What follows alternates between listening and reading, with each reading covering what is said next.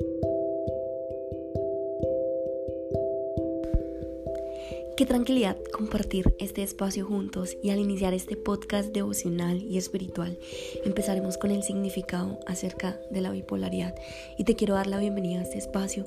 Deseo que Dios inunde en lo más profundo de tu corazón, que te permita reconocer todas aquellas cosas que en definitiva muchas veces no nos dejan avanzar.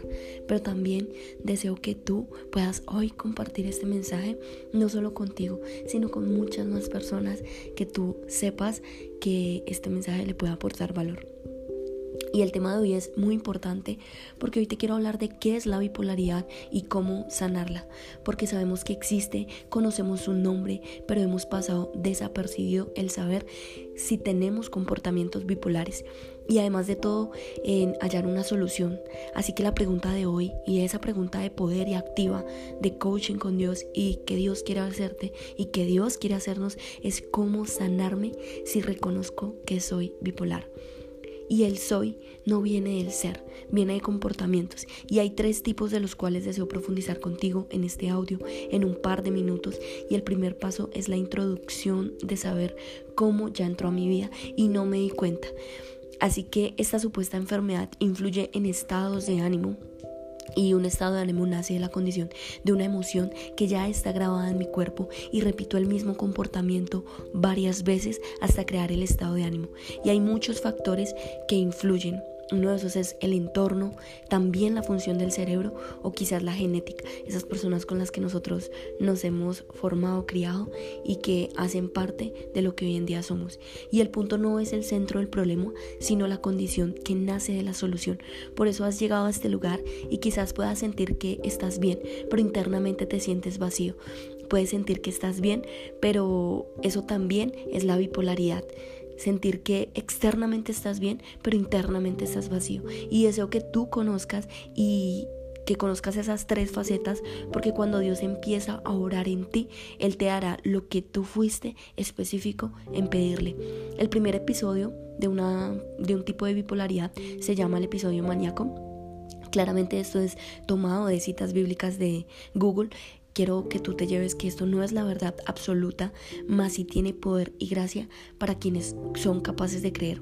Y ese episodio maníaco significa que podemos sentirnos optimistas, eh, nerviosos, acelerados, más activos de lo habitual, pero al mismo tiempo tener mucho mal genio o parecer irritables, sentir pensamientos rápidos al hablar y dormir menos. Hay un episodio de segunda que es ese episodio depresivo, ese que nos hace sentir tristes, desesperanzados o inútiles, sentirnos solos o aislarnos de los demás al hablar muy despacio, sentir que no tenemos nada que decir y olvidar mucho.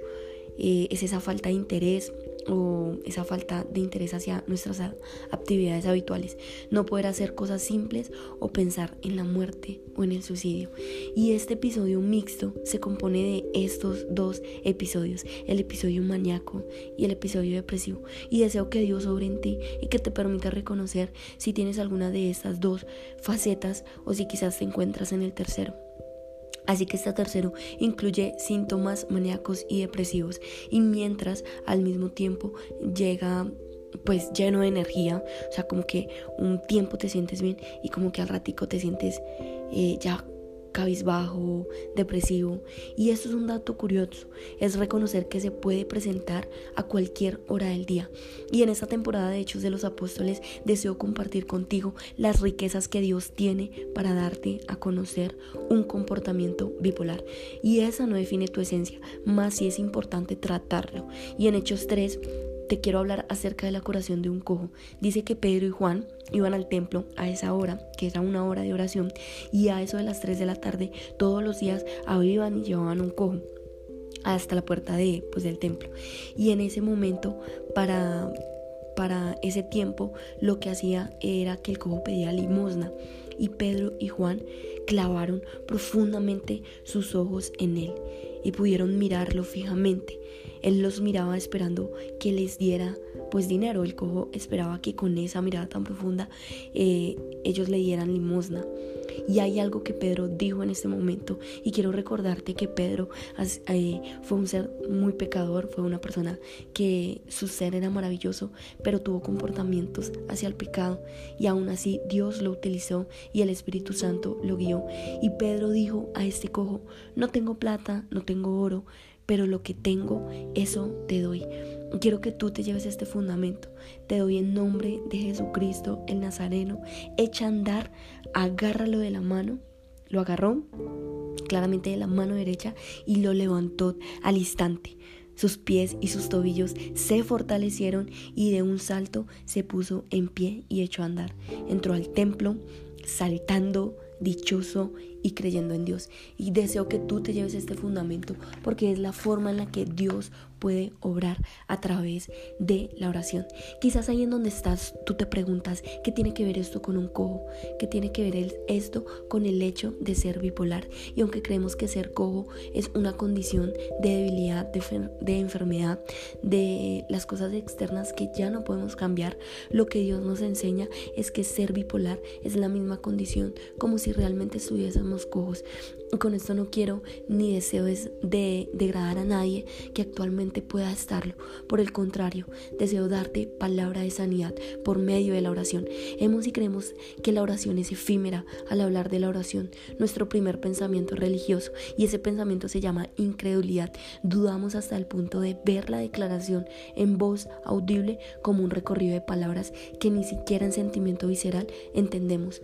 Pero una vez más, Dios nos demuestra el poder de su grandeza por medio de la abundancia de nuestra boca. Deseo que te lleves esto. Dios una vez más nos demuestra el poder de nuestro sentimiento visceral, una vez más por medio del poder de nuestra boca y de esa abundancia. Aquello que declaramos tiene poder y vida para quienes decidimos creer y confiar en Él. Y al igual que estar cojo en tus propias fuerzas, crees que Dios no podría regresarte a un estado natural. Y la bipolaridad no se puede ver, pero sí la puedes sentir. Lo dijo Pedro en su discurso, no tengo plata, oro, pero lo que tengo, eso te doy. En el nombre de Jesucristo, levántate. Y hoy deseo no inspirarte, no solo motivarte. Hoy ordeno a tu corazón, a ese que recobra las fuerzas sobre tus estados de ánimo, y le ordeno que se despierte, que se equilibre, uno a uno cada estado de ánimo que ya has generado. Y ordeno a tu cerebro que sea cubierto con la sangre preciosa de Cristo y tome posición de ser sanado, uno a uno cada red neuronal y cada tejido con solo una palabra que está siendo sana. Ordenamos a los pensamientos ya generados que son guiados y empiezan a evolucionar con la fuerza expansiva de Dios capaz de transformarnos. Hoy cierra tus ojos y cree y declara. Siente cada diminuto pelo de tu cuerpo cobrar vida. Hoy el desagrado del entorno ya no te persiguen más y estás siendo bañado con la pureza del don del Espíritu Santo. Y hoy puedes cerrar tus ojos y creer una vez más que estás siendo sanado. Dios en tu muestra toda su gracia y su poder. Y quiero que sepas que este será de los primeros pasos de cómo erradicar una enfermedad incurable para el hombre, pero muy posible de sanar para Dios. Y en Hechos de los Apóstoles dice que el nuevo discurso de Pedro al pueblo fue porque se asombraban de esto. El discurso que Pedro hizo al pueblo fue decirles por qué se asombran de esto y por qué no miran nuestro propio poder y bondad. El Dios de todos los padres glorificó a quien un día entregó en una cruz y nosotros lo rechazamos y lo entregamos, pero Dios lo puso en libertad. Ustedes prefirieron la libertad de un asesino que matar al autor de la vida. Pero lo último de este versículo es esto como nosotros vemos y conocemos, asimismo tenemos fe en Él.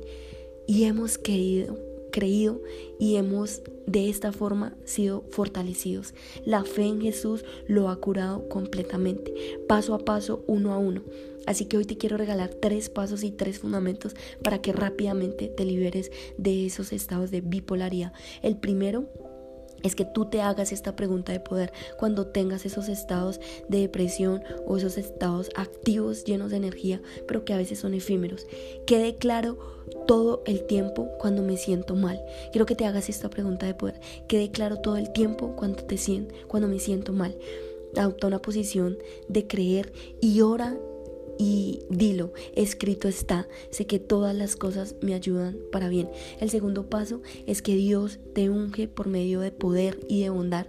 Y la palabra poder no es solo poder, el poder es autoridad. Tú tienes hoy la autoridad sobre tus estados de ánimo y debes hoy creer que tú tienes la autoridad sobre ellos y no ellos sobre ti. Y la tercera es la fe. Pero la fe no solo es capacidad de ver lo que aún no estás viendo. La fe es visualización. Visualiza cómo deseas hoy que Dios recobre vida y sane ese estado de ánimo y puedes también crear una actitud pura y positiva. Lo primero es que declaro todo el tiempo cuando me siento mal. Adopta una posición cómoda. Escribe porque cuando tú escribes activas nuevas redes neuronales. Lo segundo es que Dios te da poder y bondad, poder, autoridad sobre tus estados de ánimo. Y lo tercero es que puedes ser y saber que la fe no es solo ver lo que no se ve, sino la fe es tu actitud aún cuando no estás viendo y eso es carácter, poder de visualización. Deseo que Dios sobre lo más profundo de tu corazón y hoy llamamos al Espíritu Santo para que hoy nos dé estados de ánimo puros y equilibrados, que permita que Él recobre cada uno de esos estados de ánimo y nos guíe a través de sus dones, esos dones que nos dan grandeza, vida y poder. Amén y que así sea. Llévate este espacio y compártelo con alguien más. Un abrazo familia.